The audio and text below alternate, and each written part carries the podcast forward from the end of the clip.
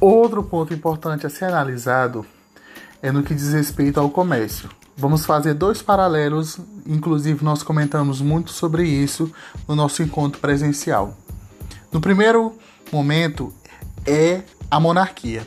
No período da monarquia havia uma troca de mercadorias. Após as oligarquias, esse sistema de comércio ele foi totalmente alterado, ou seja, já não acontecia mais a troca, mas sim a venda. O foco agora era no produto, mas também, principalmente, na moeda. E assim, considerando todos esses fatores, foi surgindo a cidade-estados, ou seja, eram governos próprios e autônomos, né? Nós sabemos que também havia as polis, que não, eram pequenos territórios localizados geograficamente no ponto mais alto da região.